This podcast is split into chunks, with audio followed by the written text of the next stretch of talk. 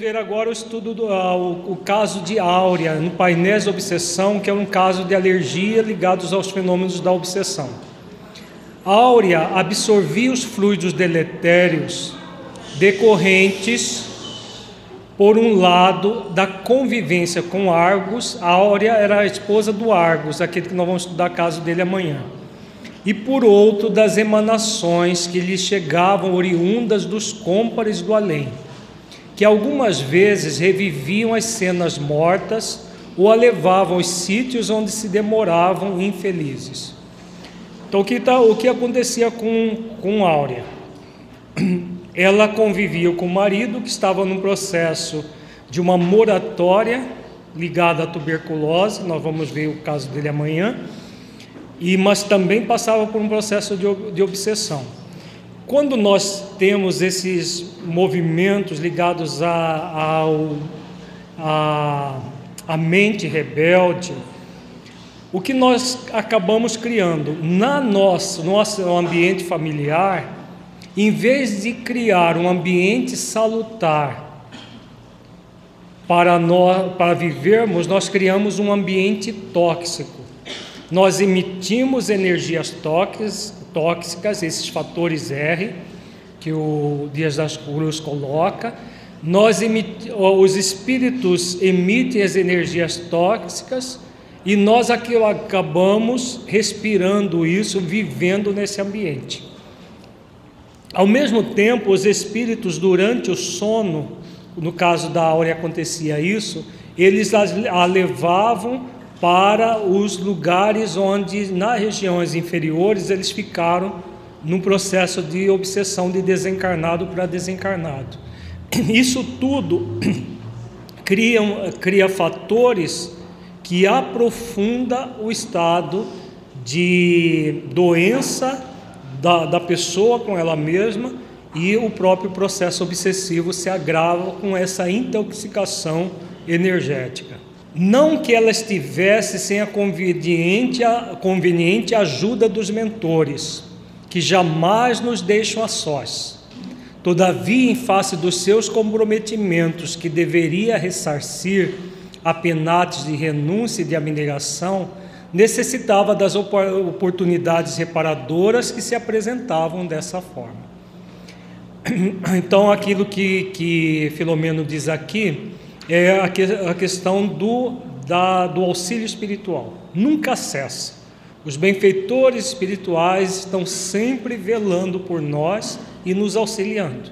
Se não fosse pela ajuda, é, é faltasse a ajuda deles, nós a reencarnação seria impossível na Terra. Acontece que eles não podem fazer aquilo que é a nossa parte. Então, a Áurea também era devedora, porque ela estava naquele drama passional que nós falamos. O Argos, que era o seu esposo atual, apunhalou o rival, que seria o marido dela, e ele acabou se consorciando com ela, e ela se enredou nesse drama passional. Então, a, toda e qualquer experiência desafiadora, desagradável, como diz Filomeno, são as oportunidades reparadoras que a vida nos oferece. Quando nós recebemos isso de uma forma é, mansa e humilde de coração, o resultado é a nossa melhoria. Quando nós recebemos de uma maneira rebelde, nós acabamos por aprofundar os problemas da nossa vida. A ingestão dos fluidos perniciosos produzia-lhe distúrbios alérgicos, de par com estados emocionais desagradáveis, que a colocavam em situação penosa, deixando-a registrar ocorrências sem fundamento que lhe produziam instabilidade e insegurança. Vejamos que no caso da Áurea havia o processo emocional da instabilidade e da insegurança e ao mesmo tempo a intoxicação é, é, energética gerava os distúrbios alérgicos que a martirizavam no, com problemas de, é, na pele e também respiratórios. Então, deu, é, é, a, o entendimento é que nós, quando estamos num ambiente desequilibrado, nós absorvemos as energias desse ambiente, que vão, juntamente com a, a, as emanações energéticas dos nossos pensamentos e sentimentos, se casam e aí o sistema imunológico é sobrecarregado, produzindo alergia. Nós vamos adentrar agora um outro subtema, que é doenças, obsessão e vampirismo. O que é esse, esse vampirismo ou vampirização tão falada dentro do movimento espírita? A maioria das pessoas ainda desconhece esse fenômeno. Mesmo pessoas que já estão muito tempo no movimento espírita têm uma noção vaga do que é esse vampirismo. Alguns confundem com esses vampiros de, de ficção científica que que sugam o sangue das pessoas, inclusive está na moda, né? Tem muitos filmes, seriados do tal, do tal do vampiro que crava o dente na jugular da pessoa e suga todo o sangue dela. Não é esse, não é esse o vampirismo que é, produz o fenômeno ligado à obsessão. Nós vamos ver o que significa isso agora. Vamos começar por uma mensagem também do livro Instruções Psicofônicas, é, do médio Francisco Cândido Xavier, Espírito Dias da Cruz, aquele mesmo espírito do, da mensagem anterior. Na reunião da noite de 28 de, de outubro de 1954, fomos novamente felicitados com a palavra do nosso instrutor espiritual, Dr. Francisco de Menezes Dias da Cruz, que nos enriqueceu os estudos palestrando em torno do tema que ele próprio definiu por parasitose mental. Observações claras e, e precisas, estabelecendo um paralelo entre o parasitismo no campo físico e o vampirismo no campo espiritual. O Dr. Dias da Cruz, na condição de médico que é, nolas fornece aconselhando-nos os elementos curativos do divino médico, através do Evangelho, a fim de que estejamos em guarda contra a exploração da sombra. Parasitose mental. Avançando em nossos ligeiros apontamentos acerca da obsessão, cremos seja de nosso interesse apreciar o vampirismo, ainda mesmo superficialmente para figurá-lo como sendo um inquietante fenômeno de parasitose mental. Sabemos que a parasitogenia abarca em si todas as ocorrências fisiopatológicas, dentro das quais os organismos vivos, quando negligenciados ou desnutridos, se habilitam à hospedagem e à reprodução dos eumintos e dos ácaros, que escravizam homens e animais. Então, aqui o, o Dias da Cruz fala do parasitismo, por exemplo, os chamados vermes, que ficam nos nossos intestinos, sugando os alimentos que nós nos nutrimos, é, os, os, os ácaros, que é, é da família dos carrapatos, que também sugam o nosso sangue, são é, parasitas que, aproveitando uma deficiência do sistema imunológico da pessoa, para a parasitam, gerando doenças. Como ele diz, escravizam homens e animais. Não ignoramos também que o parasitismo pode ser externo ou interno. Então, existem os parasitas, por exemplo, que ficam nos nossos intestinos, por exemplo. Ah, outros parasitas se alojam no músculo por exemplo, o mal de Chagas, o parasita, é, o Trypanosoma cruzi se aloja no músculo do coração, então varia conforme o, é, o, o, o organismo vivo que parasita a pessoa, mas são parasitas internos. Existem os parasitas externos, piolho, pulga, é, é, carrapato, ácaros, que vão sugar o sangue das pessoas externamente. Aí ele vai fazer a comparação desses parasitas com um processo obsessivo. Nas manifestações do primeiro, temos o assalto de elementos carnívoros, como por exemplo as variadas espécies de aracnídeo, acarino, sobre o campo epidérmico, e nas expressões do segundo, encontramos a infestação de elementos saprófagos, como por exemplo as diversas classes de plateumintos, em que se destacam os cestoides no equipamento intestinal. Os cestoides são os, o, as, o, a tênia, né, que gera a, a chamada solitária, do, doença muito comum no passado, hoje já está um pouco é, fora de moda. E para evitar as múltiplas formas de degradação orgânica que o parasitismo impõe às suas vítimas, mobiliza o homem largamente os vermífugos, as pastas sulfuradas, as loções mercuriais, o pó de estafissagra e recursos outros, suscetíveis de atenuar-lhe os efeitos e extinguir-lhe as causas. Aqui ele está falando da medicina do início do século XX, né? Hoje já esses remédios não se usam mais. No vampirismo, devemos considerar igualmente os fatores externos e internos, compreendendo, porém, que na esfera da alma, os primeiros dependem dos segundos, porquanto não há influenciação exterior deprimente para a criatura quando a própria criatura não se deprime. Então aqui ele está fazendo a comparação, o agente externo é o espírito obsessor. O interno somos nós com os nossos pensamentos e sentimentos.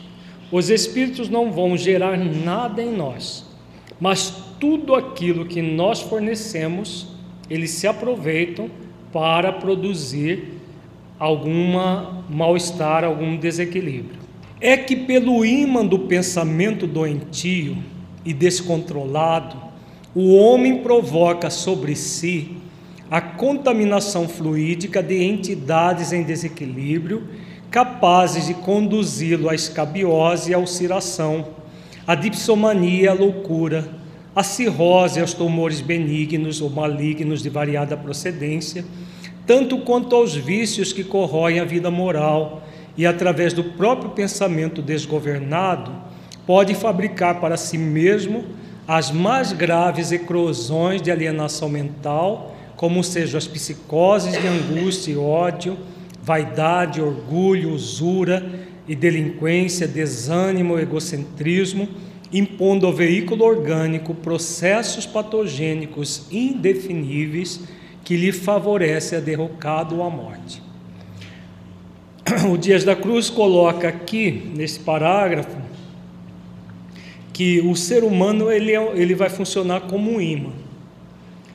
Então, nós estamos falando desde cedo que são, é a nossa mente que vai atrair os espíritos obsessores ou vai, é, elevando o nosso pensamento, vamos contactar com os benfeitores e sair da faixa do desequilíbrio dos obsessores. Tudo depende de nós. Toda essa, essa esse contato com os espíritos vai, como ele diz aqui, produzir doenças desde a escabiose, escabiose para quem não sabe é a sarna, que é um, um ácaro que entra na pele e fica ali sugando a, a, o sangue da pessoa, a ulceração, úlceras gástricas duodenais, a dipsonamania, que é a, o, o alcoolismo, a loucura, cirrose, tumores. Então, uma série de doenças que surgem devido a essa contaminação energética que vai favorecer o pensamento das pessoas em conjunto com a ação nefasta dos espíritos, propiciando tanto um parasitismo interno quanto externo. Imprescindível, assim, viver em guarda contra as ideias fixas, opressivas ou aviltantes que estabelece ao redor de nós maiores ou menores perturbações, sentenciando-nos à vala comum da frustração. Aqui o Dias da Cruz coloca algumas questões importantes para nós refletirmos. Todas as vezes que nós percebermos em nós ideias fixas, opressivas ou aviltantes, é sinal de alarme. Então, o que é uma ideia fixa? Eu penso várias coisas, de repente eu volto num único ponto. penso outras coisas, volto naquele ponto, sistematicamente. Estou sempre pensando naquilo, sempre pensando naquilo, isso caracteriza uma ideia fixa. Mesmo que eu tenha outros pensamentos, mas eu sempre volto naquele pensamento original, significa que eu estou fixado num pensamento que forma pode chegar numa monoideia. Normalmente esses fenômenos estão ligados aos processos obsessivos é, a partir de técnicas de hipnose. O espírito hipnotiza a pessoa para ter aquela ideia fixa. Por exemplo, a ideia de suicídio é aquele. Ah, nós vimos naquele caso agora há pouco que o espírito olhava para os olhos do outro, mesmo que o outro não o percebesse, o filho não percebesse o pai desencarnado, mas ele estava sugerindo a ideia fixa de suicídio. Tem pessoas, por exemplo, que têm uma ideia fixa de fazer determinadas coisas. Né? Por exemplo, a, a, atendendo uma pessoa recentemente, ela tinha uma ideia fixa de se masturbar olhando pornografia. O tempo todo pensar, ela fazendo uma coisa é, normal, de repente vem a ideia: preciso fazer isso, preciso fazer isso. Enquanto ela não faz, ela não sossega. E nesse caso, ele faz de uma forma quanto mais, várias vezes, por, por essa ideia fixa que é, claro, existe a vontade do encarnado, mas existe a indução mental do desencarnado. Então, o tempo todo é, são dois movimentos, o interno e o externo. Nunca há só o externo e nunca há só o interno. Unir as duas coisas. Ideias opressivas. A, a ideia opressiva é aquela que, que a, a, oprime a pessoa. É muito comum nos chamados transtornos obsessivos compulsivos. A pessoa que tem um transtorno obsessivo compulsivo, ela, por exemplo, se a pessoa tem uh, um transtorno obsessivo ligado à, à arrumação e ela vê uma, uma coisa ali fora de lugar, ela sabe que não tem nada a ver com ela aquilo, mas ela fica: eu tenho que ir lá arrumar, eu tenho que ir lá arrumar, eu tenho que ir lá arrumar, eu tenho que ir lá arrumar, eu tenho que. Enquanto ela não dá um jeito de vir arrumar, ela não sossega. Pessoas que têm, por exemplo, um movimento ligado a é, acontecer alguma coisa, é, um dano, ladrão entrar. Ela verifica se as janelas estão fechadas 10, 20 vezes antes de sair de casa. E quando está fora de casa, ela fica: será que eu fechei a janela? Fez, repetiu a, a, a, a operação múltiplas vezes, mas fica com aquela ideia que a oprime. Enquanto ela não realiza, ela fica oprimida e muitas vezes depois que passa, ela continua com essa opressão. Aviltantes, ideias aviltantes, são ideias que chocam a moral, o bom senso, a lógica, que a pessoa eh, tem a ideia e muitas vezes, quando ela vê, ela está realizando aquela ideia que ela achava abjeta, mas ela acaba estabelecendo aquilo. Tudo isso vai produzindo em nós, como ele diz, maiores ou menores perturbações, sentenciando-nos à frustração. Então a pessoa vai ficando frustrada de repetir aquilo, porque ela não sente prazer naquilo ela vai repetindo, repetindo, repetindo, e, e, e a constrição se, vai se tornando cada vez mais insuportável para a pessoa. Mas é devido à parasitose mental. Toda forma de parasitismo está vinculada à mente deficitária, ociosa ou inerte, que se rende desajustada às sugestões inferiores que a exploram sem defensiva. Então, o que acontece no final do processo? A mente da pessoa como ela não tem hábitos de pensar de maneira nobre, de estabelecer é, uma relação com os, os mentores espirituais, os espíritos superiores, ela vibra numa, num, num processo, numa faixa de baixo teor.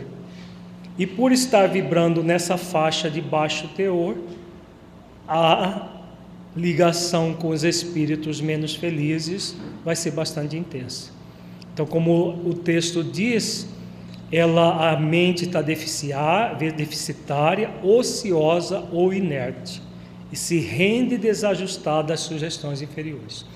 Se a pessoa estiver sempre fazendo esforços para elevar o seu padrão mental, ela, o espírito, os espíritos não encontram ocasião para afetá-la é, é, emocionalmente. Usemos desse modo, na garantia de nossa higiene mento-psíquica, os antissépticos do Evangelho.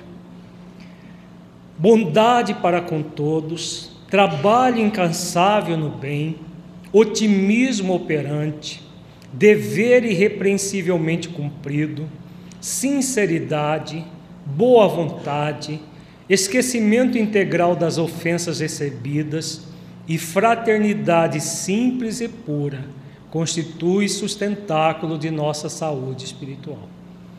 Aqui o Dias da Cruz elenca uma série de questões que de uma certa forma nós já comentamos todas elas. Bondade para com todos, né? o exercício do bem, do bem operante, trabalhando incansavelmente no bem. É aquilo que nos diz, nos recomenda a resposta da questão 642 do Livro dos Espíritos. Quando Kardec pergunta se não basta não fazer o mal para sermos agradáveis a Deus. E a resposta muito clara que não, que todos nós temos um compromisso de realizar o bem no limite das nossas forças, porque nós responderemos por todo o mal que advier de não termos feito o bem. Então, esse trabalho incansável do bem tem a ver com isso. A pessoa que está no movimento de trabalhar incansavelmente no bem, tem espaço para ociosidade e dar vazão ao processo obsessivo? O que vocês acham? Não, né? porque se ela está fazendo todo o esforço no bem que pode, no limite das forças, não há nem espaço mental, ela vive com a mente ocupada em princípios nobres que não há como penetrar na mente dela. Agora, a pessoa que é, vive ah, é, ociosa, e hoje existe um ócio, porque tem gente que acha que ociosidade é não fazer nada. Existe um ócio operante. Onde que acontece esse ócio operante? operante do ponto de vista de fazer coisas. Onde vocês acham? Hã? VTV, que mais? Facebook da vida, né? Hoje a internet as, a, a televisão, né? A internet está ocupando cada vez mais o espaço da televisão, em que as pessoas ficam horas a fio fazendo nada do ponto de vista objetivo do bem. Né? É um ócio fazendo coisas.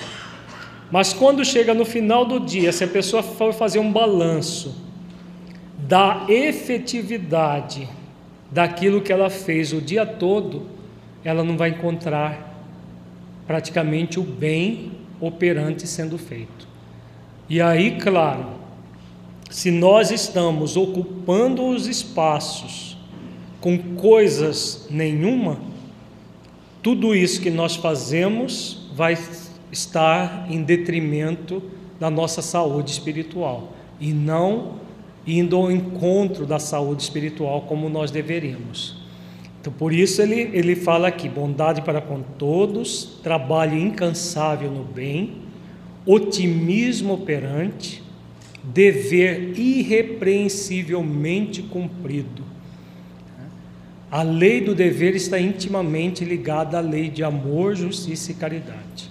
O grande parâmetro para cumprirmos o dever, seja conosco, seja para com o próximo, é, é a, são as dimensões amor e caridade da lei maior. A, dimensão amor nos convida a amar a nós mesmos e amar ao próximo como a nós mesmos. A dimensão caridade convida a que nós façamos aos outros aquilo que gostaríamos que fosse feito a nós.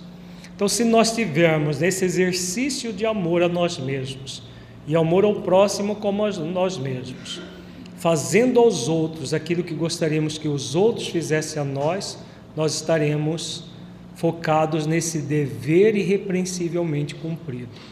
Sinceridade, boa vontade e esquecimento integral das ofensas recebidas. Esquecimento aqui é no sentido de que nós não ficarmos ressentindo, reprisando as ofensas que recebemos, né? produzindo essa fraternidade simples e pura. São os, as condições para alcançar a saúde espiritual. Amai-vos uns aos outros como eu vos amei, recomendou o Divino Mestre. Caminhai como filhos da luz, ensinou o apóstolo da gentilidade. Procurando, pois, o Senhor e aqueles que o seguem valorosamente, pela reta conduta de cristãos leais ao Cristo, vacinemos nossas almas contra as flagelações externas ou internas da parasitose mental.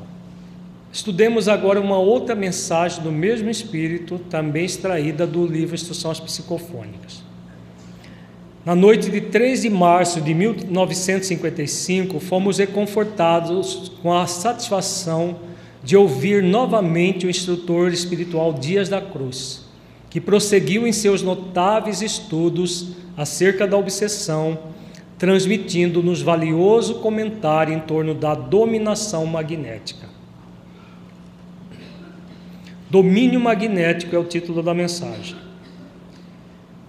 Prosseguindo em nosso breve estudo acerca dos fenômenos de obsessão, convém acrescentar algumas notas alusivas à dominação magnética para compreendermos com mais segurança as técnicas de influência e possessão dos desencarnados que ainda padecem o fascínio pela matéria densa junto dos companheiros que usufruem o equipamento fisiológico na experiência terrestre.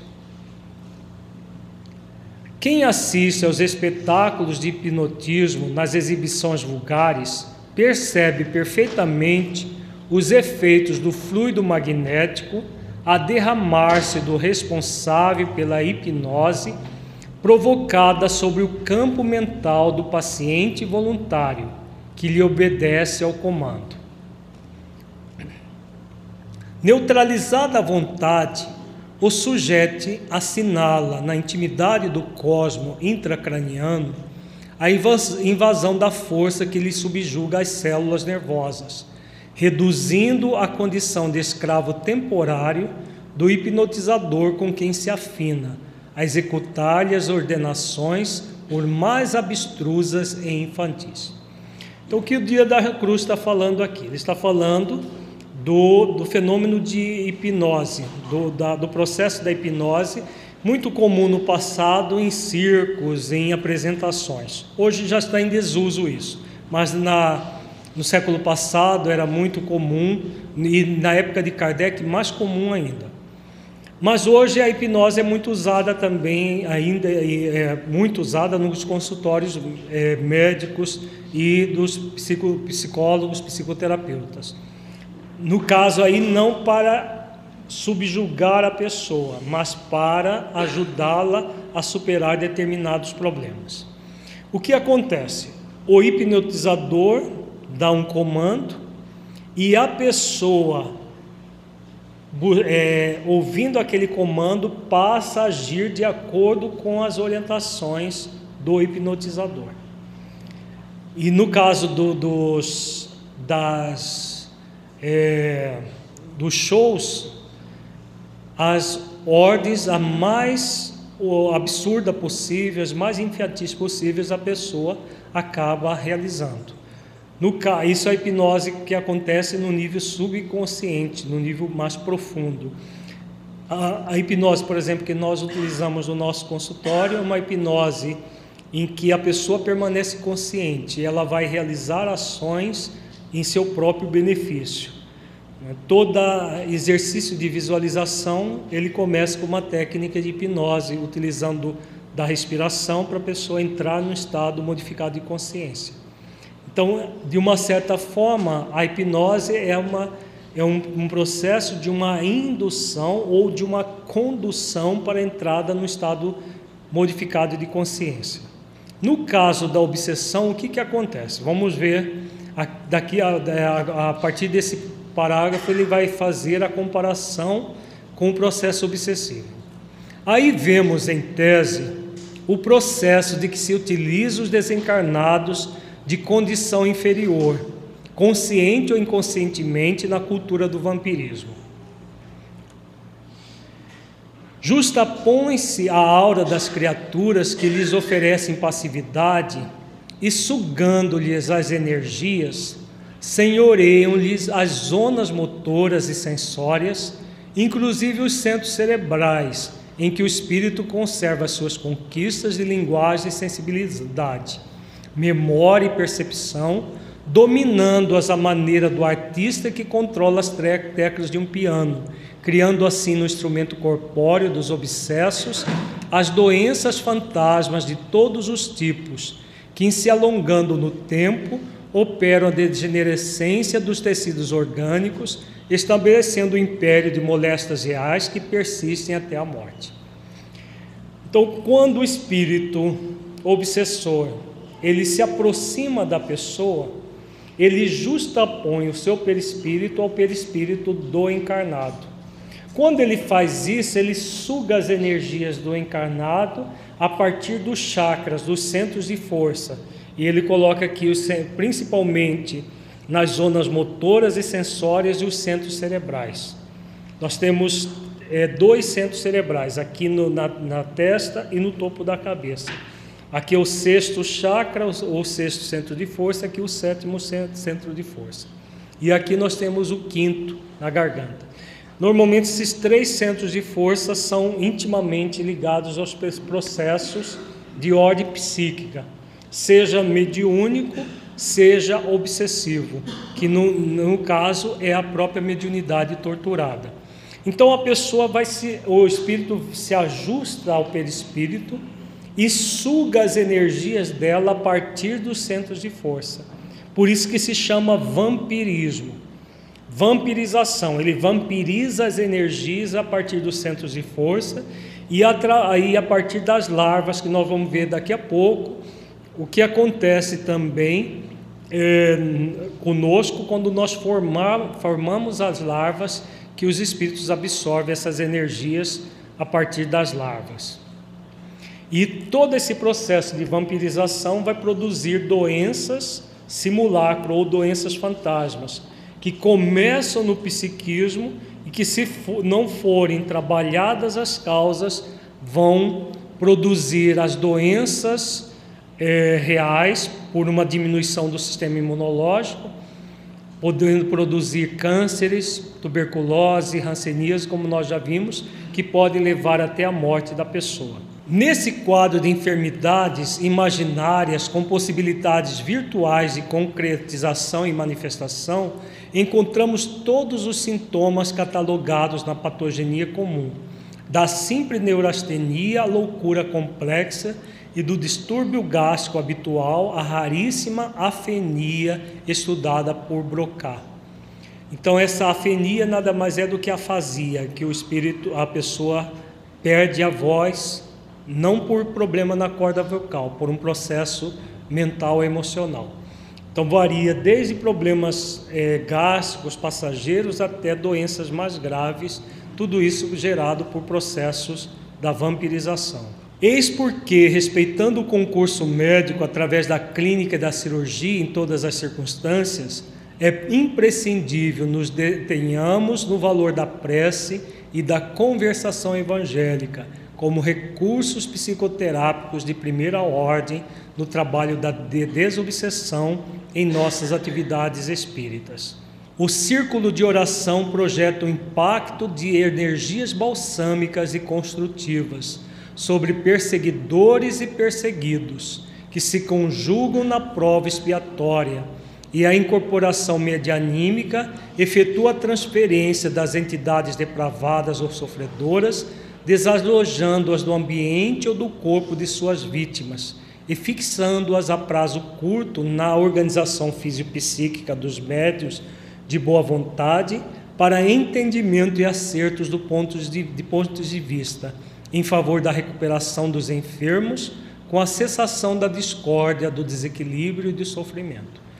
Então a oração é um grande auxílio desde a oração da própria pessoa, que é o mais importante, até a oração intercessória.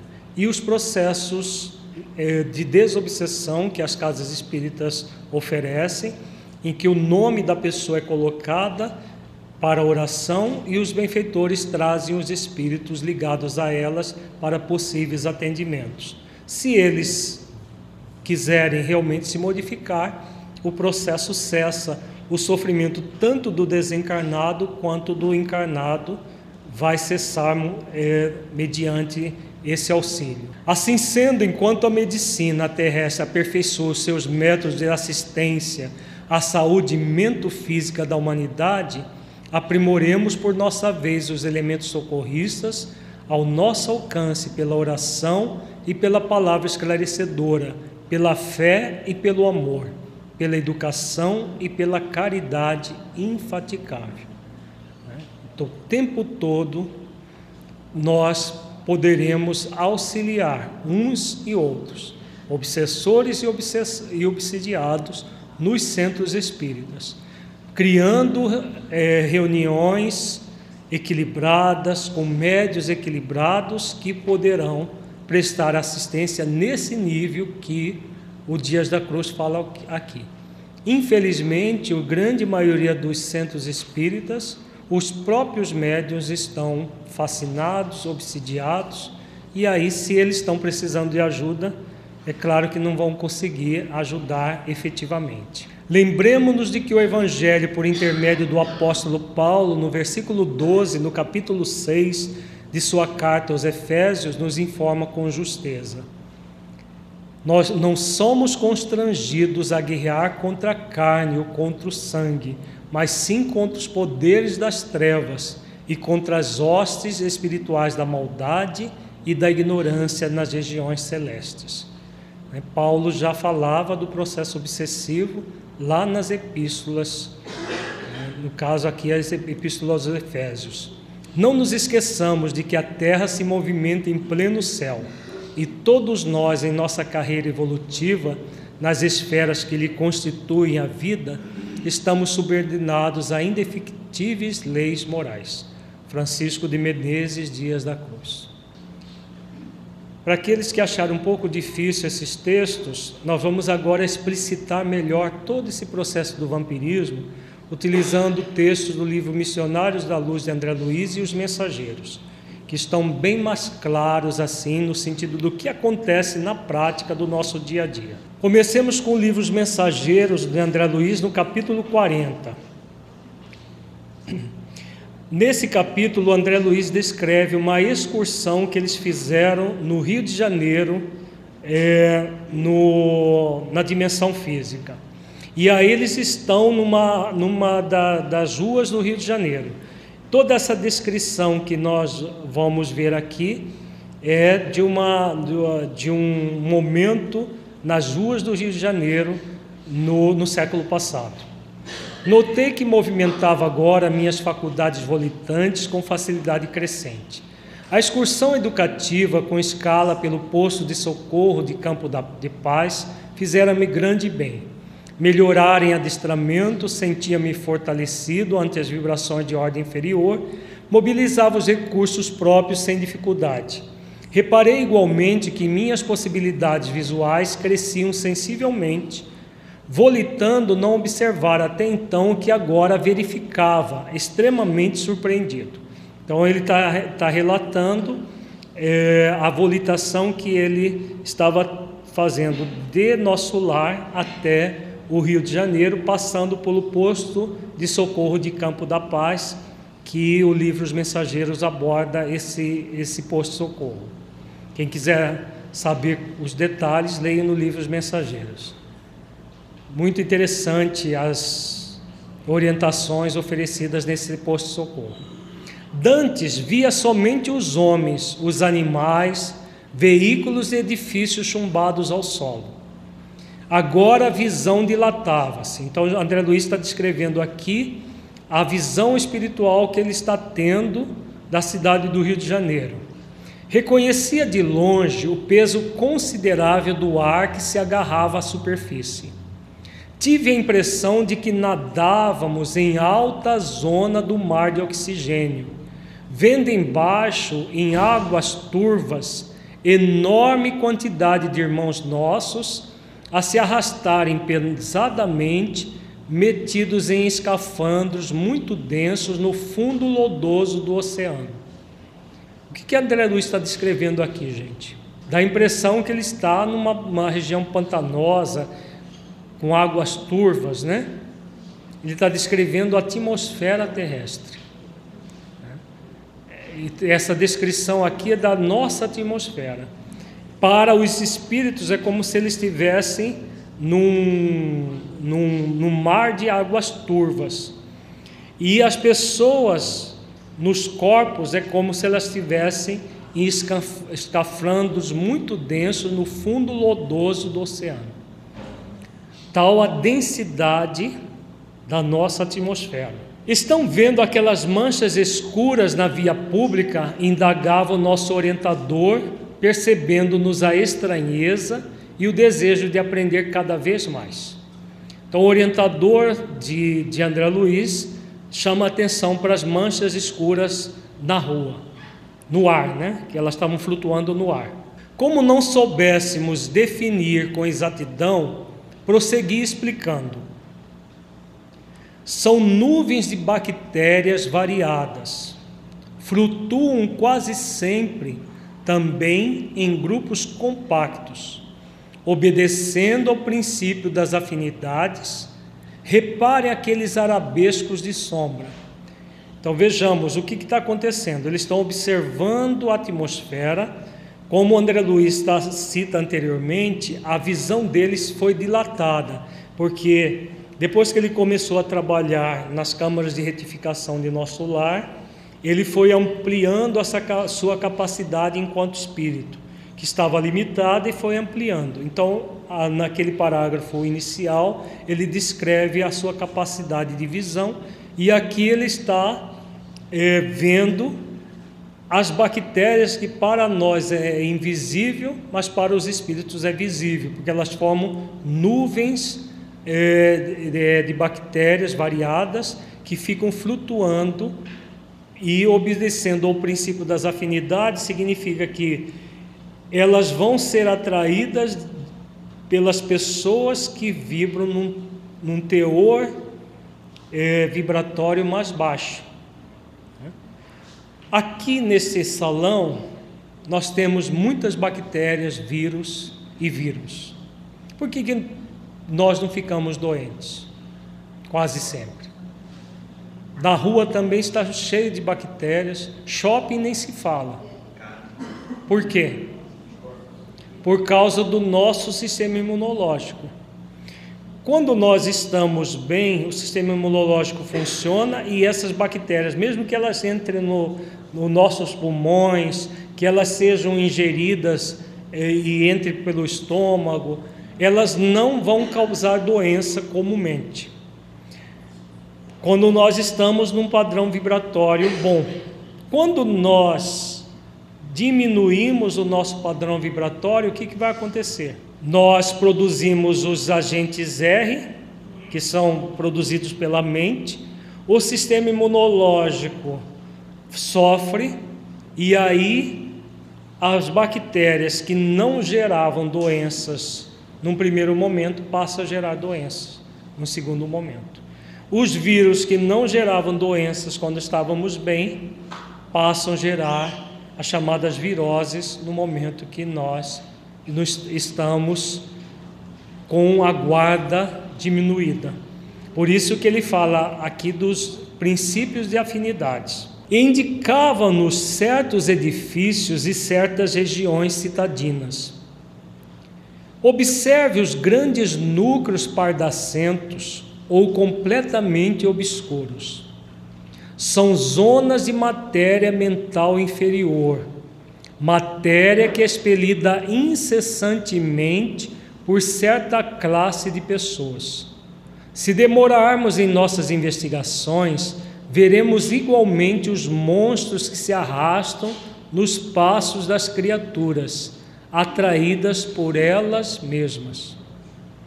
De que, que ele está descrevendo aqui, gente? Antes eram os bactérias. Bactérias são seres vivos. Aqui o que é? são as energias produzidas pela mente das pessoas encarnadas. Essas energias são extremamente densas ainda no planeta Terra, porque, como ele diz aqui, matéria mental inferior. São os agentes R lá do Dias da Cruz, mas de, de, de matéria mental inferior que cria nuvens escuras que são tóxicas. Por que, que é muito importante a vigilância e oração?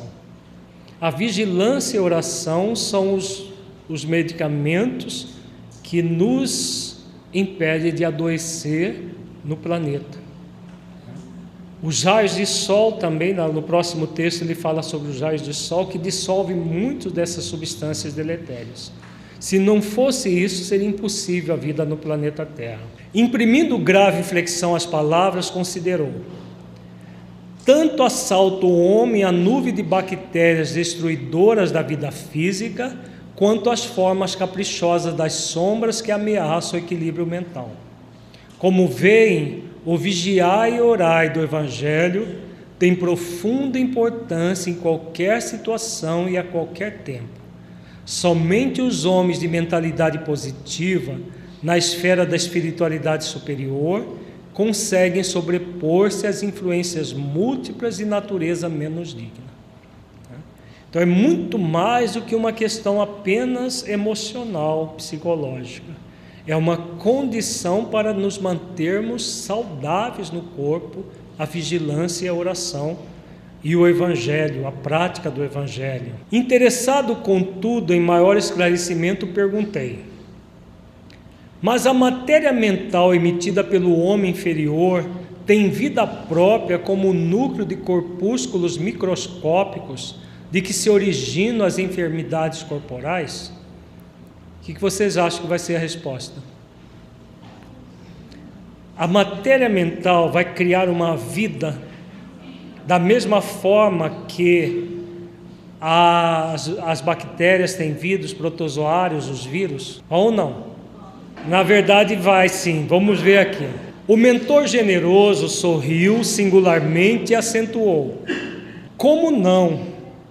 Vocês presentemente não desconhecem que o homem terreno vive no aparelho psicofísico não podemos considerar somente no capítulo das moléstias a situação fisiológica propriamente dita, mas também o quadro psíquico da personalidade encarnada. Ora, se temos a nuvem de bactérias produzidas pelo corpo doente, temos a nuvem de larvas mentais produzidas pela mente enferma em identidade de circunstâncias. Então, aquelas sombras pardacentas eram larvas mentais produzidas pelas mentes dos encarnados. Então, quando nós pensamos, é, é, quando produzimos pensamentos que geram, por exemplo, é, ressentimento, que tipo de energia nós desenvolvemos nesse momento? uma energia extremamente densa, não é? Essa energia densa produz, ela adquire vida em movimento. Todo o nosso pensamento gera vida e movimento. Kardec analisa isso no livro, no, no, no livro dos médios, quando ele fala da fotografia do pensamento. Então, tudo que nós pensamos, nós fotografamos em torno de nós.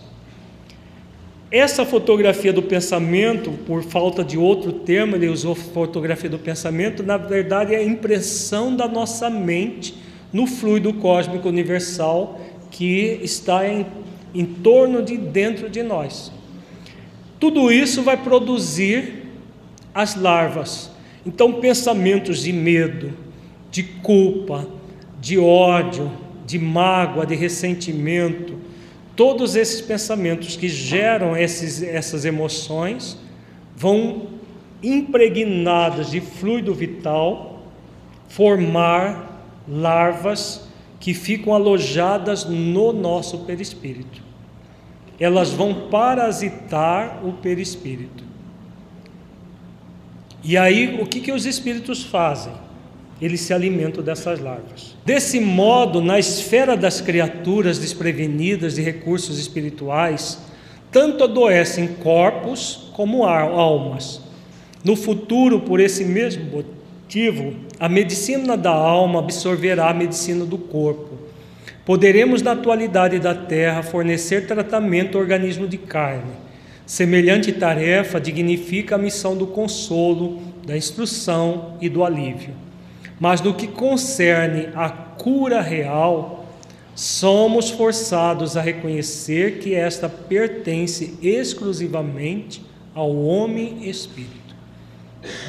Mais uma vez, a fala, orientação de que a cura real é do espírito imortal e não do corpo.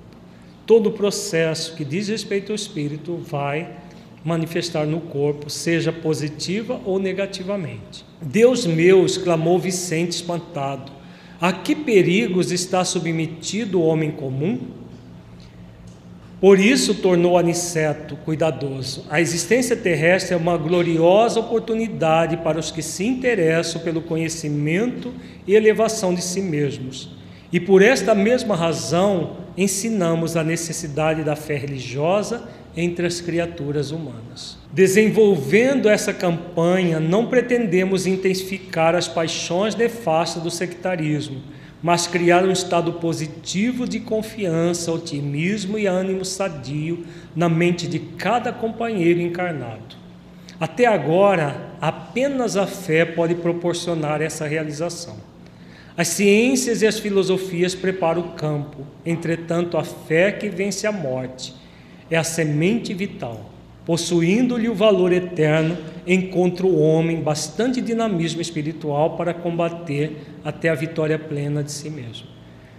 A fé é a, a fé, essa fé raciocinada, refletida e sentida que a doutrina espírita nos é, orienta, vai fazer com que nós realizemos verdadeiramente aquilo que somos convidados trabalhar as questões espirituais para que sejamos saudáveis enquanto é, espírito e possibilitando a saúde do nosso corpo.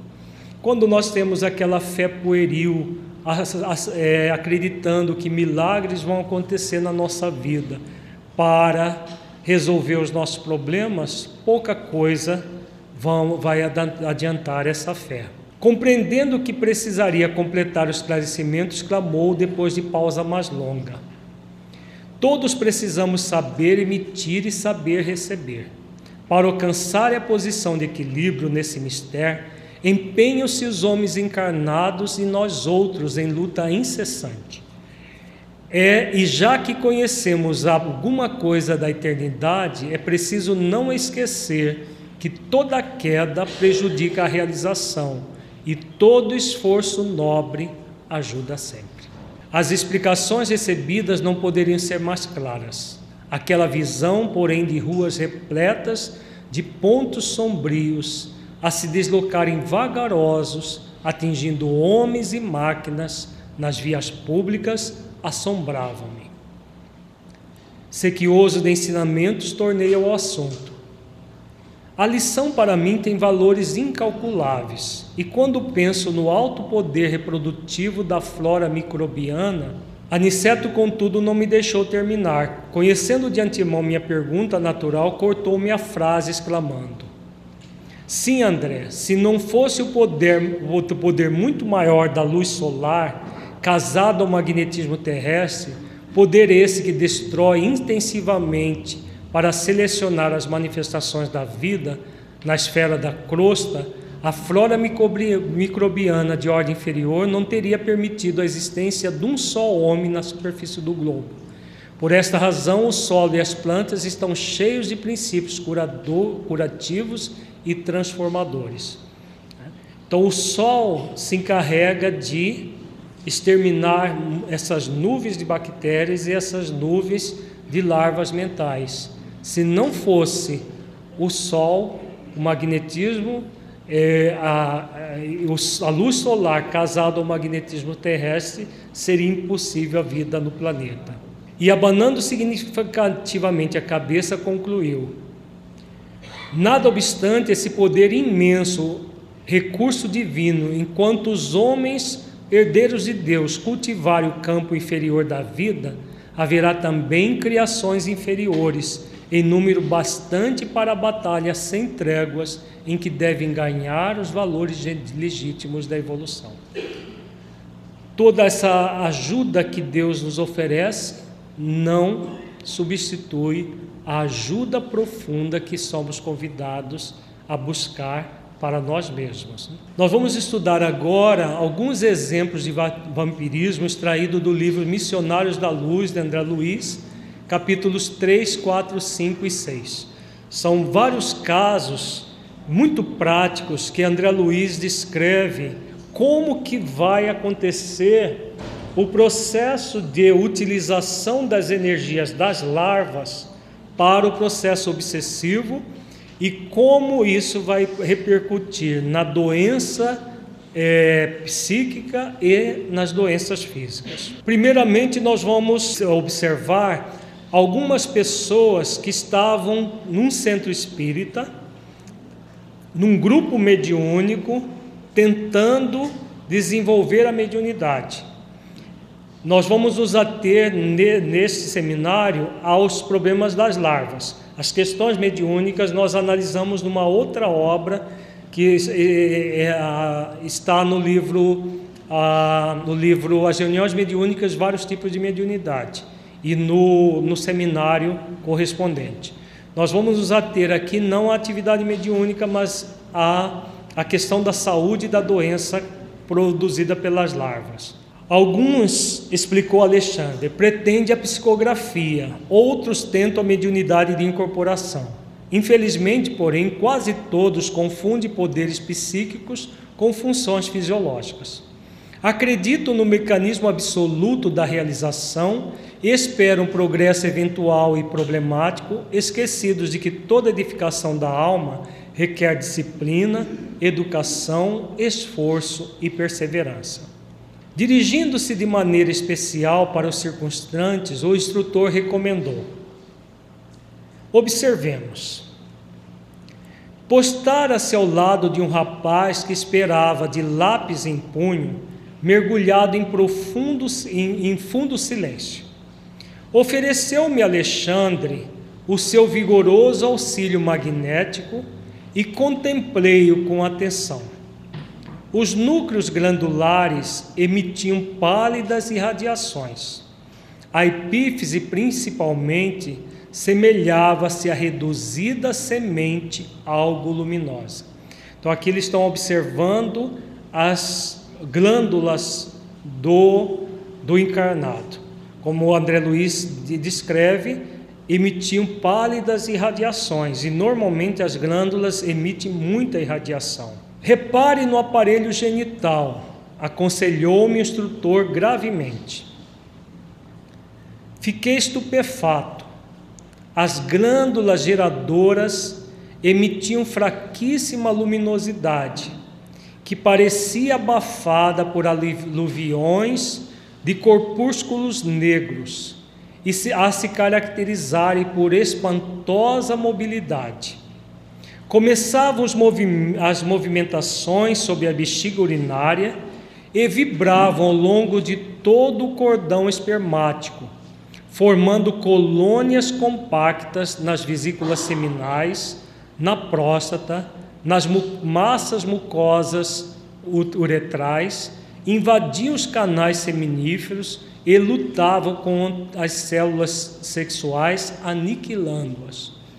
Então, o que André Luiz está descrevendo aqui? As larvas mentais produzidas pelo próprio é, candidato à psicografia, no caso aqui. Ele era um sexólatra e, como sexólatra, a, produziu larvas mentais que todo o seu sistema geniturinário estava infestado com essas larvas, a ponto de destruir até os espermatozoides as larvas faziam. As mais vigorosas daquelas feras microscópicas situavam-se no epidídimo, é uma parte da, da, daqui do, do aparelho genital masculino, onde absorviam famélicas os embriões dedicados, delicados da vida orgânica. Então ela ficava no epidídimo, onde são produzidos os espermatozoides, e elas destruíam os espermatozoides já no seu nascedouro estava assombrado. O que significava aquele acervo de pequeninos seres escuros? Pareciam imantados uns aos outros, na mesma faina de destruição. Seriam expressões mal conhecidas da sífilis? André Luiz, que não conhecia o fenômeno, achou que fosse é, as bactérias que causam a sífilis. Aí vejamos o que Alexandre diz a ele. Enunciando semelhante indagação íntima, explicou-me Alexandre sem que eu lhe dirigisse a palavra falada. Não, André, não temos sobre os olhos o espiroqueta de Chaldan, que é o, o germe que causa sífilis, nem qualquer nova forma suscetível de análise material por bacteriologistas humanos. Então não eram seres vivos ali são bacilos psíquicos das torturas sexuais produzidas pela sede febril de prazeres inferiores.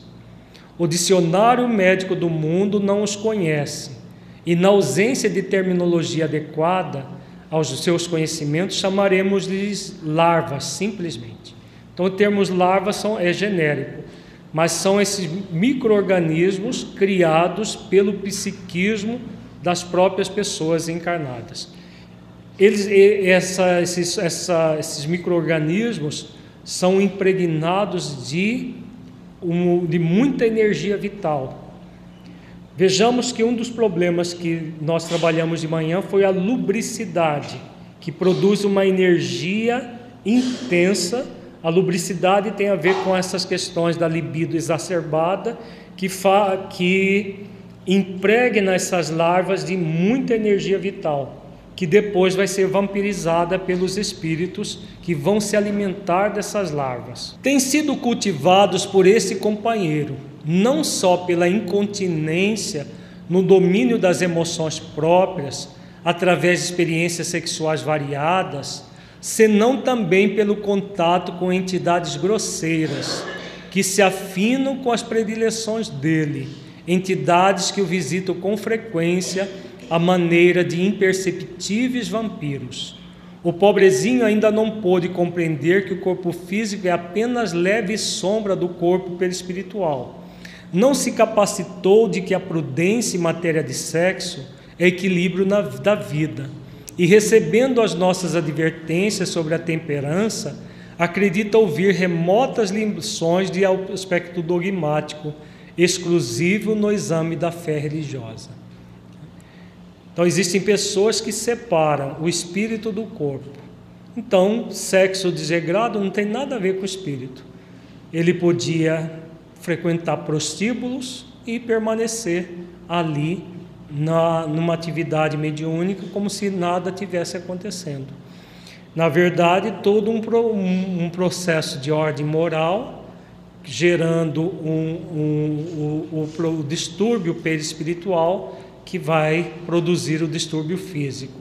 A pretexto de aceitar o império da razão pura na esfera da lógica, admite que o sexo nada tem a ver com espiritualidade, como se esta não fosse a existência em si. Esquece de que tudo é espírito, manifestação de vida e energia eterna. O erro do nosso amigo é o de todos os religiosos que supõem a alma absolutamente separada do corpo físico, quando todas as manifestações psicofísicas se derivam da influenciação espiritual. Né? Então ele a, a, vivia influenciado pelos espíritos que o vampirizavam e os espíritos que o vampirizavam estimulando ao, ao sexo desregrado, criando um círculo vicioso. Ele atraiu os espíritos pelo desejo sexual exacerbado. Os espíritos o estimulavam a manter esse processo. Então ele funcionava como é, aquele agente que, estimulado à perversão, é também escravizado nesse processo porque mantém os espíritos satisfeitos. Porque o espírito desencarnado, sem a energia do encarnado, ele não pode fazer sexo. Mas com a energia do encarnado, ele suga a energia do encarnado e ele tem o prazer como se ele estivesse no corpo físico. Tá? Então ele vai sugar as energias, é, vai, vai é obter o prazer que o encarnado obtém e ao mesmo tempo vai se alimentar é, magneticamente das larvas psíquicas. Se a masturbação pode causar essas larvas, sim, sem sombra de dúvida, porque é um processo de vampirização que acontece durante o processo, principalmente quando a pessoa utiliza da masturbação observando pornografia porque ela cria uma energia de lubricidade intensa naquele momento, né?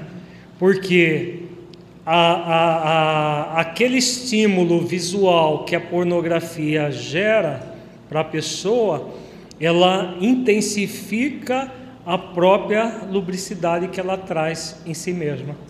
Então, é, a, a masturbação nada mais vai ser do que um processo em que ela vai descarregar energia, mas ela está também vampirizada pelos espíritos e vai produzir as larvas pela lubricidade ligada ao, ao fenômeno. Novos mundos de pensamentos raiavam-me no ser. Começava a sentir definições mais francas do que havia sido terríveis incógnitas para mim no capítulo da patogenia em geral não saíra, não saíra do meu intraduzível espanto quando o instrutor me chamou a atenção para um cavalheiro maduro que tentava a psicografia. Mais um que tentava a psicografia. Isso aqui é um grupo de educação mediúnica, gente. Imagina. Que grupo é esse, né? Observe esse amigo, disse-me com autoridade. Não sente um odor característico Efetivamente, em derredor daquele rosto pálido, assinalava-se a existência de atmosfera menos agradável. Semelhava-se-lhe o corpo a um tonel de configuração caprichosa, de cujo interior escapavam certos vapores muito leves, mas incessantes. Via-se-lhe a dificuldade para sustentar o pensamento com relativa calma não tive qualquer dúvida, deveria-lhe usar alcoólicos em quantidade regular. Vejamos, a pessoa está no centro espírita, numa atividade mediúnica, e bebeu algumas antes de ir para a reunião mediúnica. Né? Estava com dificuldade de sustentar o pensamento. Vali-me do ensejo para notar-lhe as singularidades orgânicas. Agora vamos ver o corpo dele por dentro. Se ele bebe no, até no dia da reunião mediúnica, imagino nos outros dias, né? E, e, e querendo virar psicógrafo. O aparelho gastrointestinal parecia totalmente ensopado em aguardente, porquanto essa substância invadia todos os escaninhos do estômago e começando a fazer-se sentir na, nas paredes do esôfago manifestava a sua influência até o bolo fecal. Espantava-me o fígado enorme. Pequeninas figuras horripilantes postavam-se vorazes ao longo da veia porta, lutando desesperadamente com os elementos, elementos sanguíneos mais novos. Então, aquele outro, como era sequissólatra, o que, que eu, as larvas faziam? Elas se alimentavam dos espermatozoides. Esse aqui, que é o ocólatra, as larvas se alimentam do que? Dos glóbulos brancos, dos glóbulos vermelhos em formação. Porque nessa região a veia porta é a veia que drena do, dos intestinos para o fígado, né? É, aliás, do fígado para aqui para a região superior do corpo, que leva ao coração, o que, que vai acontecer? As larvas vão destruir as células recém-formadas no fígado, porque uma, uma parte delas são formadas no fígado, outra parte no baço, outra parte na medula, na medula óssea. E a, assim que são formadas, são destruídas pelas é, pelas larvas. Por isso a pessoa fica pálida. Então, no, o, o problema da bebida alcoólica não é exclusivamente é, a intoxicação alcoólica, é também é, tudo isso que nós estamos vendo aqui nesse, nessa descrição de André Luiz. Toda a estrutura do órgão se mantinha alterada. Terrível engurgitamento, os lóbulos cilíndricos modificados abrigavam células doentes e empobrecidas. O baço, que tem também uma relação muito grande com o fígado, apresentava anomalias estranhas. Então, toda essa região do, do, estava alterada com a presença dessas, é, da intoxicação alcoólica e da, das larvas. Os alcoólicos, esclareceu Alexandre com grave entonação, aniquilavam-no vagarosamente. Você está examinando as anormalidades menores. Esse companheiro permanece completamente desviado em seus centros de equilíbrio vital. Todo o sistema endocrínico foi atingido pela atuação tóxica. Então havia coisas que nem André Luiz estava conseguindo perceber, só Alexandre, que é o espírito mais evoluído, que estava percebendo. Inutilmente trabalha a medula para melhorar os valores da circulação. Em vão esforça-se os centros genitais para ordenar as funções que lhes são peculiares, porque o álcool excessivo determina modificações deprimentes sobre a própria cromatina. De balde trabalham os rins na excreção dos elementos corrosivos, porque a ação perniciosa da substância estudo anula diariamente grande número de néfrons. Então, até os rins estavam sofrendo a ação do, do, do álcool que estava destruindo o, as, os néfrons nos rins. Pâncreas viciado não atende com exatidão ao serviço de desintegração dos alimentos. Larvas destruidoras exterminam as células hepáticas. Profundas alterações modificam-lhe as disposições do sistema nervoso vegetativo e não fossem as glândulas sudoríparas, tornar-se-lhe-ia talvez impossível a continuação da vida física. Deus fez o nosso corpo tão perfeito, tão perfeito, que mesmo nessas condições de uma intoxicação constante, as glândulas sudoríparas no suor libera, por isso o cheiro nauseabundo que ele emitia. Né? Então as glândulas sudoríparas encarregava de colocar parte da toxina para fora. Se não fosse isso, ele já teria desencarnado. Não conseguia dissimular minha admiração. Alexandre indicava os pontos enfermiços, esclarecia os assuntos com sabedoria e simplicidade tão grandes que não pude ocultar o assombro que se apoderara de mim. O instrutor colocou-me em seguida ao lado de uma dama simpática e idosa. Após examiná-la atencioso, acrescentou: Repare nesta nossa irmã. É candidata ao desenvolvimento da mediunidade de incorporação. fraquíssima luz emanava de sua organização mental, e desde o primeiro instante notara-lhe as deformações físicas. O estômago dilatara-se horrivelmente e os intestinos pareciam sofrer estranhas alterações. O fígado, consideravelmente aumentado, demonstrava indefinível agitação. Desde o duodeno ao sigmoide, notavam-me anomalias de vulto. Guardava a ideia de presenciar não o trabalho de um aparelho digestivo usual, e sim de vasto alambique cheio de pastas de carnes, caldos gordurosos, cheirando a vinagre de condimentação ativa. Em grande zona do ventre, superlotado de alimentação, viam-se muitos parasitos conhecidos, mas além deles divisava outros corpúsculos semelhantes a lesmas voracíssimas, que se agrupavam em grandes colônias desde os músculos e as fibras do estômago até a válvula ilho-secal. Semelhantes parasitas atacavam os sucos nutritivos com assombroso potencial de destruição. Então vejamos a descrição, né? Todo o sistema digestivo dela alterado e além do, do, dos problemas é, de ordem física, essas lesmas que sugavam as energias da, dos alimentos que ela consumia todo um, um, um problema é, de excesso alimentar aqui. Perante esses quadros, pode você avaliar a extensão das necessidades educativas na esfera da crosta. A mente encarnada engalanou-se com os valores intelectuais e fez o culto da razão pura, esquecendo de que a razão humana precisa da luz divina.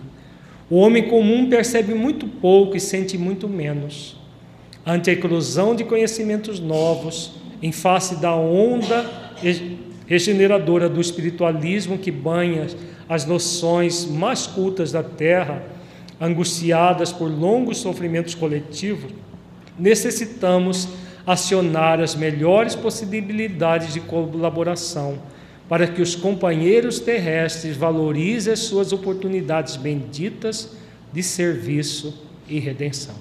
Compreendi que Alexandre se referia veladamente ao grande movimento espiritista, em virtude de nos encontrarmos nas tarefas de uma casa doutrinária. E não me enganava, porque o bondoso mentor continuou a dizer gravemente: O Espiritismo cristão é a revivescência do Evangelho do nosso Senhor Jesus Cristo, e a mediunidade constitui um dos seus fundamentos vivos. E aquelas pessoas estavam ali no centro espírita para desenvolver mediunidade e totalmente necessitadas elas mesmas de atendimento. Como desenvolver os pensamentos salutares para se libertar dessas larvas frente a pensamentos negativos milenares, começando hoje, agora, né? Porque se nós trazemos pensamentos negativos do passado, foi uma viciação que nós construímos ao longo do tempo. Toda viciação construída ao longo do tempo requer uma decisão de mudança para que nós possamos construir uma nova forma de ver a vida. É aquilo que nós estamos trabalhando desde a manhã. Sem uma decisão firme na direção daquilo que nós queremos construir para a nossa vida e um esforço continuado, paciente e perseverante, ninguém consegue se renovar. Porque ninguém consegue se renovar pelo desejo de renovação. Nós nos renovamos pelo esforço continuado, paciente e perseverante. Se nós trazemos hábitos nocivos desenvolvidos até agora, isso é o nosso passado.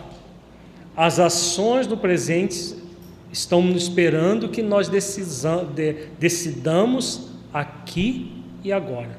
O que eu quero para a minha vida a partir de agora.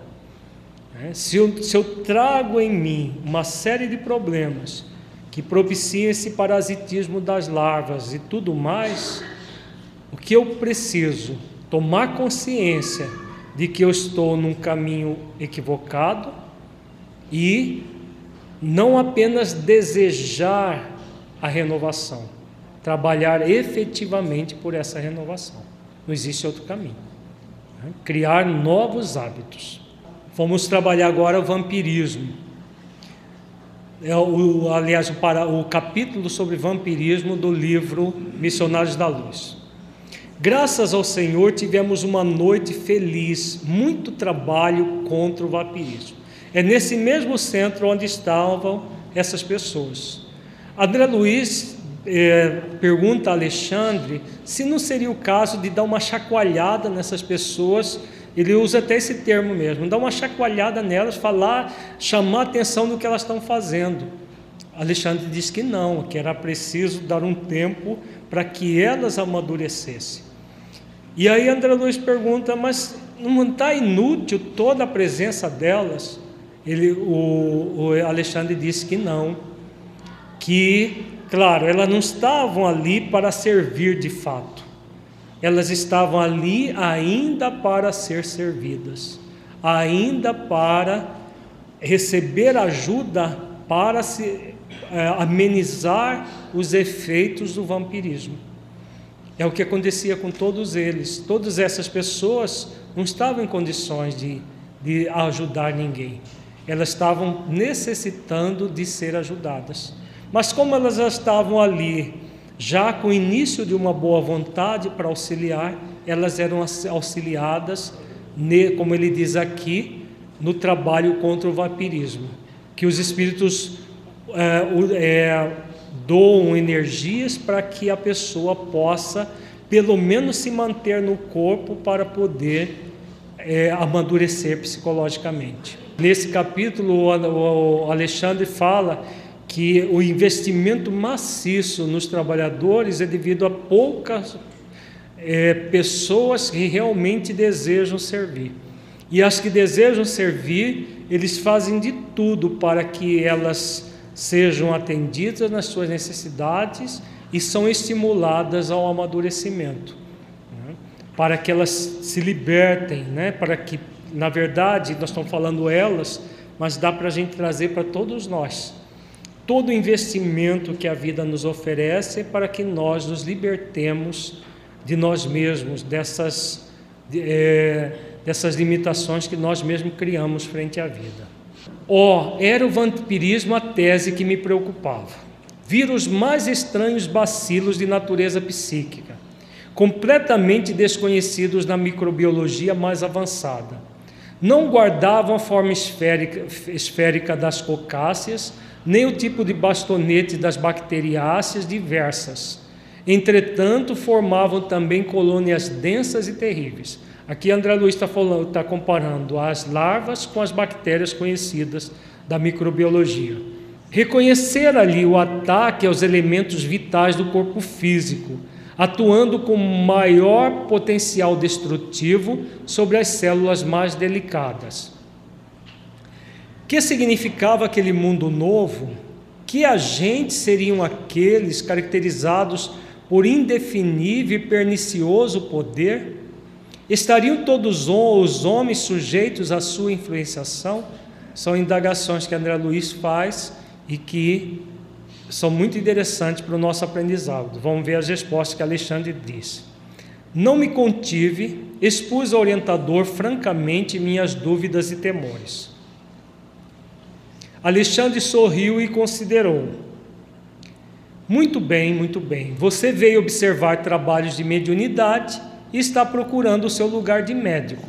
É natural. Se estivesse especializado noutra profissão, teria identificado outros aspectos do assunto em análise. André Luiz estava lá para estudar mediunidade, ele estava mais interessado em ver os aspectos que ele desconhecia da medicina. Da medicina. E encorajar-me fraternalmente acrescentou: Você demonstra boa preparação diante da medicina espiritual que lhe aguarda os estudos. Depois de longa pausa, prosseguiu explicando.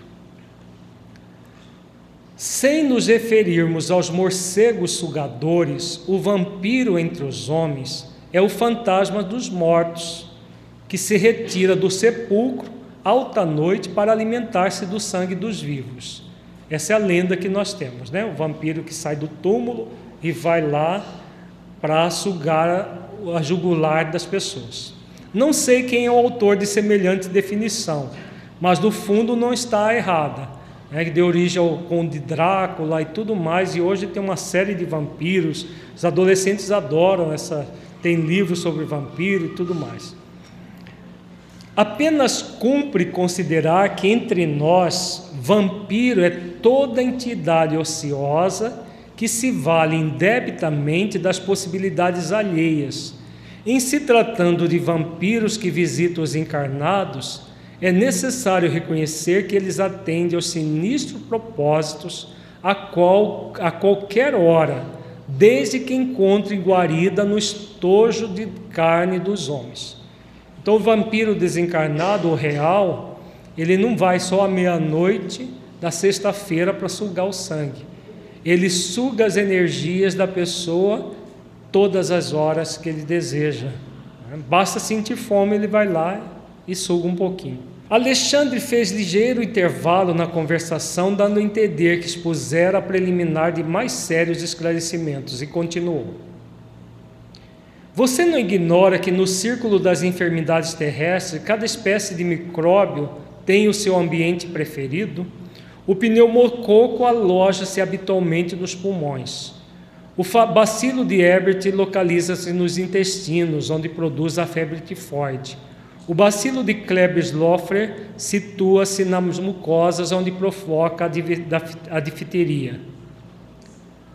Em condições especiais do organismo, proliferam os bacilos de Hansen ou de Koch. Hansen gera a hanseníase ou lepra e Koch gera a tuberculose. Acredita você que semelhantes formações microscópicas se circunscrevem à carne transitória? Não sabe que o macrocosmo está repleto de surpresas em sua forma variadas? No campo infinitesimal, as revelações obedecem à mesma ordem surpreendente. André, meu amigo, as doenças psíquicas são muito mais deploráveis. A patogênese da alma está dividida em quadros dolorosos. Vejamos, se existem parasitas no corpo físico, o que, que o Alexandre está querendo dizer aqui?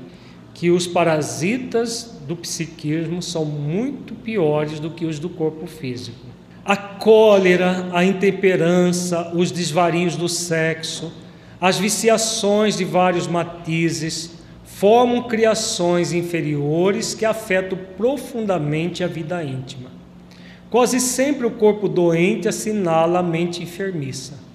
A organização fisiológica, segundo conhecemos no campo de cogitações terrestres, não vai além do vaso de barro dentro do molde preexistente do corpo espiritual. Atingido o molde Aqui não é do, do molde preexistente do corpo espiritual. Atingido o molde em sua estrutura pelos golpes das vibrações inferiores, o vaso refletirá imediatamente. Então, o que, que ele está falando aqui? Que o perispírito, como nós estamos vendo, ele é o modelador do corpo físico. Há uma intimidade direta do perispírito com o corpo. Então, tudo o que acontece no perispírito repercute imediatamente no corpo e vice-versa. Então, se existem parasitas no perispírito, esses parasitas só vão parasitar o perispírito? O que vocês acham? Não. Eles parasitam o perispírito, que vai repercutir essa parasitose no corpo físico, gerando doenças no corpo físico. Compreendi onde o instrutor desejava chegar. Entretanto, as suas considerações relativas às novas expressões microbianas davam ensejo a certas indagações. Como encarar o problema das formações iniciais?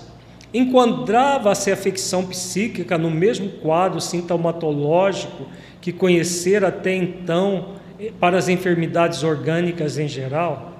Haveria contágio de moléstias da alma? E seria razoável que assim fosse na esfera onde os fenômenos patológicos da carne não mais deveriam existir?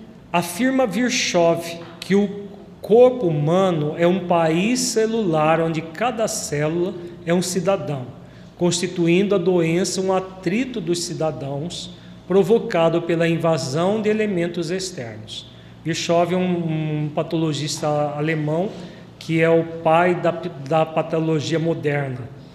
na, dentro da medicina. De fato, a criatura humana, desde o berço, deve lutar contra diversas flagelações climáticas, entre venenos e bactérias de variadas origens. Como explicar agora o quadro novo que me defrontava os escassos conhecimentos? Não sopitei a curiosidade, recorrendo à admirável experiência de Alexandre, e perguntei: Ouça, meu amigo, como se verificam os processos mórbidos de ascendência psíquica? Não resulta a afecção do assédio de forças exteriores? Em nosso domínio, como explicar a questão? É a viciação da personalidade espiritual que produz as criações vampirísticas ou essas que avassalam a alma, impondo-lhe certas enfermidades. Nesta última hipótese, poderíamos considerar a possibilidade de contágio? Então vejamos, são microorganismo criado pelo psiquismo. Será que há contágio? O orientador ouviu-me atencioso e esclareceu. Primeiramente a semeadura, depois a colheita. E tanto as sementes de trigo como de escauracho encontrado, encontrando terra propícia, produzirão a seu modo e na mesma pauta de multiplicação. Nessa resposta da natureza ao esforço do lavrador, temos simplesmente a lei. Você está observando o setor das larvas com justificável admiração. Então aqui a, a, a Alexandre fala do trigo e do joio. Escaurache é a mesma coisa que joio, que na terra vão produzir da mesma maneira. Então ele está começando com essa metáfora e vamos ver onde que ele quer chegar com essa metáfora. Não tenha dúvida, nas moléstias da alma, como nas enfermidades do corpo físico, antes da afecção existe o ambiente. As ações produzem efeitos, os sentimentos geram criações, os pensamentos dão origem a formas e consequências de infinitas expressões. Em virtude de cada espírito representar o universo por si, cada um de nós é responsável pela emissão das forças que lançamos em circulação nas correntes da vida. Então, o que, ele está querendo dizer aqui? Se existem doenças da alma, assim como existem as doenças do corpo, tudo é uma questão de existir um ambiente propício. As ações produzem os efeitos. Os sentimentos vão gerar criações, os pensamentos dão origem às formas e consequências de infinitas expressões. Então, quando nós temos no nosso psiquismo toda uma série de viciações, como estamos vendo desde a da, da parte da manhã, nós vamos criar um ambiente propício, tanto para a doença do corpo físico, quanto as doenças psíquicas que vão ser manifestadas por essas larvas que são criadas pelo psiquismo da própria pessoa. A cólera, a desesperação, o ódio e o vício oferece campos a perigosos germes psíquicos na esfera da alma. Então vejamos, toda, todos os sentimentos negativos que nós estamos trabalhando desde a manhã, aqui ele fala também do desespero, Todos esses sentimentos têm uma energia vital muito intensa. Eles são impregnados de energia vital, porque são sentimentos muito densos. E aí o que acontece? Qual acontece no terreno das enfermidades do corpo? O contágio aqui é fato consumado, desde que a imprevidência ou a necessidade de luta estabeleça ambiente propício entre companheiros do mesmo nível. Naturalmente, no campo da matéria mais grosseira, essa lei funciona com violência, enquanto entre nós se desenvolve com as modificações naturais. Então, o ódio é contagioso? O que vocês acham? O mau humor é contagioso? Então, é contagioso sim tudo isso. Por quê? O ódio gera mais ódio. Uma pessoa mal-humorada, daqui a pouco todo mundo à sua volta está mal-humorada também. Por quê? Não quer dizer que eu crio mau humor no outro, ou eu crio ódio no outro, mas o meu ódio, irradiando-se, estimula o ego do outro, que responde com ódio também. responde com mau humor também. Então, de uma certa forma, fazendo uma analogia, existe sim um contágio com esses processos psíquicos. Então, se é o ódio que leva à criação da larva, ou a, cólera, a desesperação, a maledicência, o, a lubricidade, todas essas esses sentimentos que nós estamos vendo somados, o que vai acontecer? Eu vou criar essas larvas psíquicas. Agora, essas larvas psíquicas têm uma energia. Essa energia é do sentimento que nós mantemos. E esses sentimentos nós podemos estimular outras pessoas a sentir a mesma coisa. Aliás, não pode ser de outro modo, mesmo porque você não ignora que muita gente cultiva a vocação para o abismo. Cada viciação particular da personalidade produz as formas sombrias que lhes são consequentes. E estas, como as plantas inferiores que se alastram no solo por relaxamento do responsável, são extensivas às regiões próximas onde não prevalece o espírito de vigilância e defesa. Então, a pessoa que cultiva a tendência negativista, aquilo que também nós vimos de manhã, o negativismo e todo um processo, como ele diz aqui, a vocação para o abismo, são pessoas mais facilmente contamináveis. Se a pessoa nutre pensamentos salutares, busca se equilibrar emocionalmente, ela não vai sofrer o contágio com facilidade. Ela faz a comparação do princípio da homeopatia semelhante à cura semelhante, a doença gera doença. Nós podemos dizer que o processo da doença do, do corpo físico, quando produzida por microorganismo, vai produzir o contágio no contato mais íntimo com o doente. E o processo de ordem psíquica emocional como está impregnado de vibrações negativas, também vai produzir o contágio no contato com outras pessoas que também vibram na mesma faixa. Porque se a pessoa vibrar numa outra faixa, o contágio não se faz. Você só vai se irritar se você tiver tendência à irritação, ao mau humor, mesmo com um mal-humorado do lado. Agora, se você tiver no movimento de estar de bem com a vida, você é, simplesmente observa o mal-humorado, mas mantém a sua, o seu equilíbrio. Por isso que ele fala: onde não prevalece o espírito de vigilância e defesa, vai acontecer mais intensamente a, a contaminação. Evidenciando extrema prudência no exame dos fatos e prevenindo-me contra qualquer concepção menos digna, no círculo de apreciações da obra divina, acrescentou: Sei que a sua perplexidade é enorme, no entanto, você não pode esquecer a nossa condição de velhos reincidentes no abuso da lei.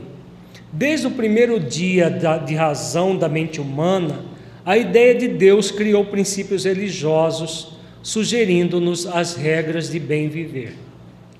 Desde que o ser humano se entendeu como ser humano, nós trabalhamos em sintonia com os benfeitores espirituais da humanidade sobre a ideia de Deus, dos princípios religiosos, dos princípios do bem, mas quantas pessoas realmente seguem?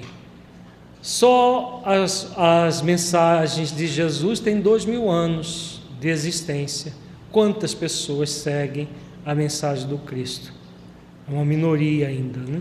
Contudo, à medida que se refina conhecimentos intelectuais, parece que há menor respeito no homem para com as dádivas sagradas.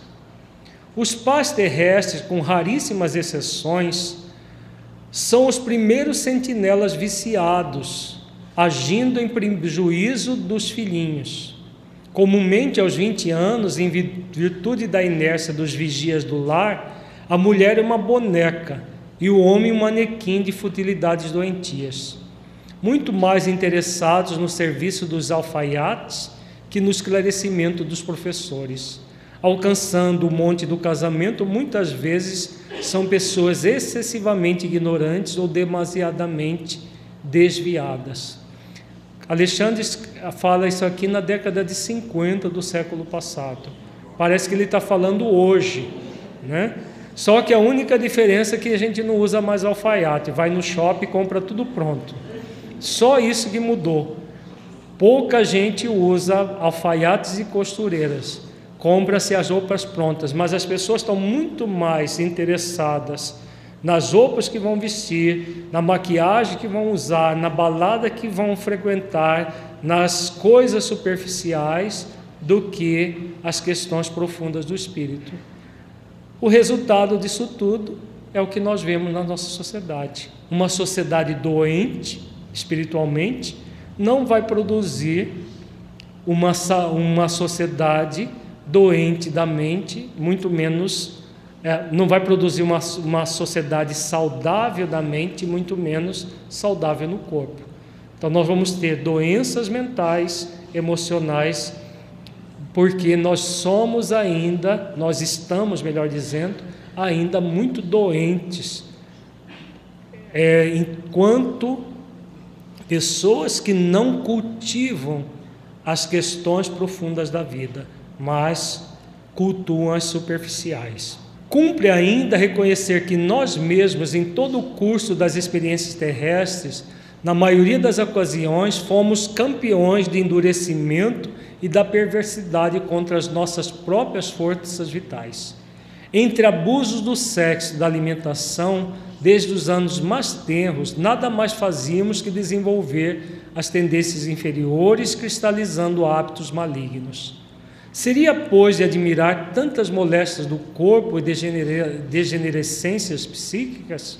O plano superior jamais nega recursos aos necessitados de toda a ordem e, valendo-se dos mínimos ensejos, auxilia os irmãos de humanidade na restauração de seus patrimônios, seja cooperando com a natureza ou inspirando a descoberta de novas fontes medicamentosas e reparadoras. Por nossa vez, em nos despojando dos fluidos mais grosseiros através da morte física, à proporção que nos elevamos em compreensão e competência, transformando-nos em auxiliares diretos das criaturas. Então, aqui Alexandre fala das bênçãos que Deus proporciona aos, aos homens, pelas, pelos inventos, pelos medicamentos, por tudo mais que a ciência descobre, ao mesmo tempo que os benfeitores espirituais trabalham da dimensão espiritual para nos esclarecer, nos orientar, trabalhar todas essas questões profundas da vida. O grande problema é a nossa sintonia com isso tudo, que nós acabamos não, não sintonizando. Apesar disso, porém, o cipoal da ignorância é ainda muito espesso. E o vampirismo mantém considerável expressão, porque se o Pai é sumamente misericordioso, é também infinitamente justo. Ninguém lhe confundirá os desígnios, e a morte do corpo quase sempre surpreende a alma em terrível condição parasitária. Desse modo, a promiscuidade entre os, entre os encarnados indiferentes à lei divina e os desencarnados que a ela têm sido indiferentes é muito grande na crosta da terra. Então, toda tudo isso que nós estamos vendo é consequência de um movimento do ser humano. Deus é justo, mas não supre as deficiências que são nossas, porque essas deficiências vão gerar a dor e o sofrimento, e quando a dor e o sofrimento vêm, nós aprendemos como devemos agir absolutamente sem preparo e tendo vivido muito mais de sensações animalizadas que, que de sentimentos e pensamentos puros, as criaturas humanas, além do túmulo, em muitíssimos casos prosseguem imantadas aos ambientes domésticos que lhes alimentavam o campo emocional.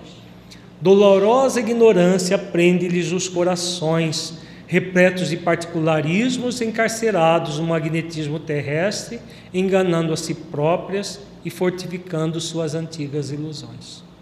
Então, o Alexandre está fazendo um retrato profundo do funcionamento da nossa sociedade. Em mais de 50 anos, nós continuamos, talvez em algumas situações, até piores do que a, a, é, estava na década de 50 do século passado. Então, as pessoas no ambiente doméstico, num processo de profunda ignorância, focada em situações menos felizes, porque ignora as questões profundas da vida e nutre ilusões.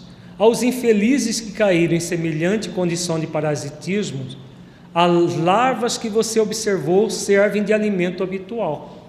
Então, o espírito que desencarnado vivia de uma forma é, materializada, depois que ele desencarna, o que, que acontece? Ele continua do mesmo jeito, materializado. Como não tem restaurante no mundo espiritual, né? Tem McDonald's, ah, eu vou, no, vou comer no McDonald's, lá, lá do umbral número 2. não tem jeito.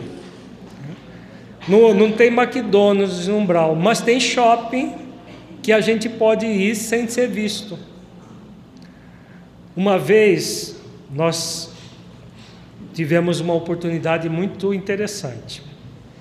Uma média desdobrada do corpo foi visitar um, uma pessoa que nós estávamos fazendo um trabalho de atendimento a essa pessoa.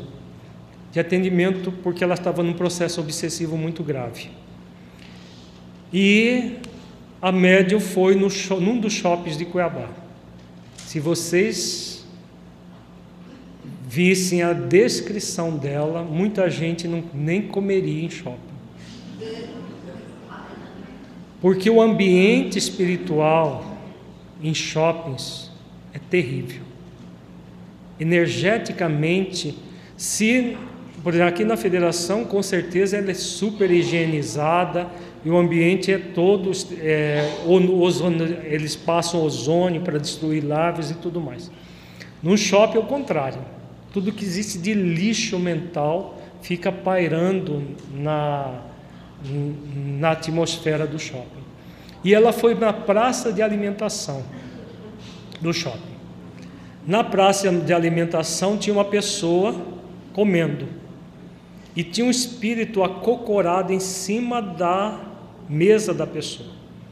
O espírito estava sugando as energias dos alimentos e sugando a própria pessoa, absorvendo as energias de um, do alimento que estava fumegando e da pessoa.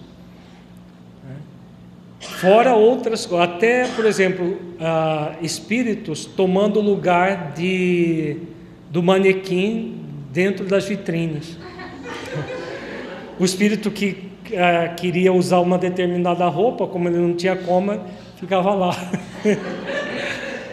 Tudo isso é, é, é comum na dimensão espiritual, porque a pessoa fútil, a pessoa é, superficial desencarna, ela continua do mesmo jeito que estava quando estava encarnado.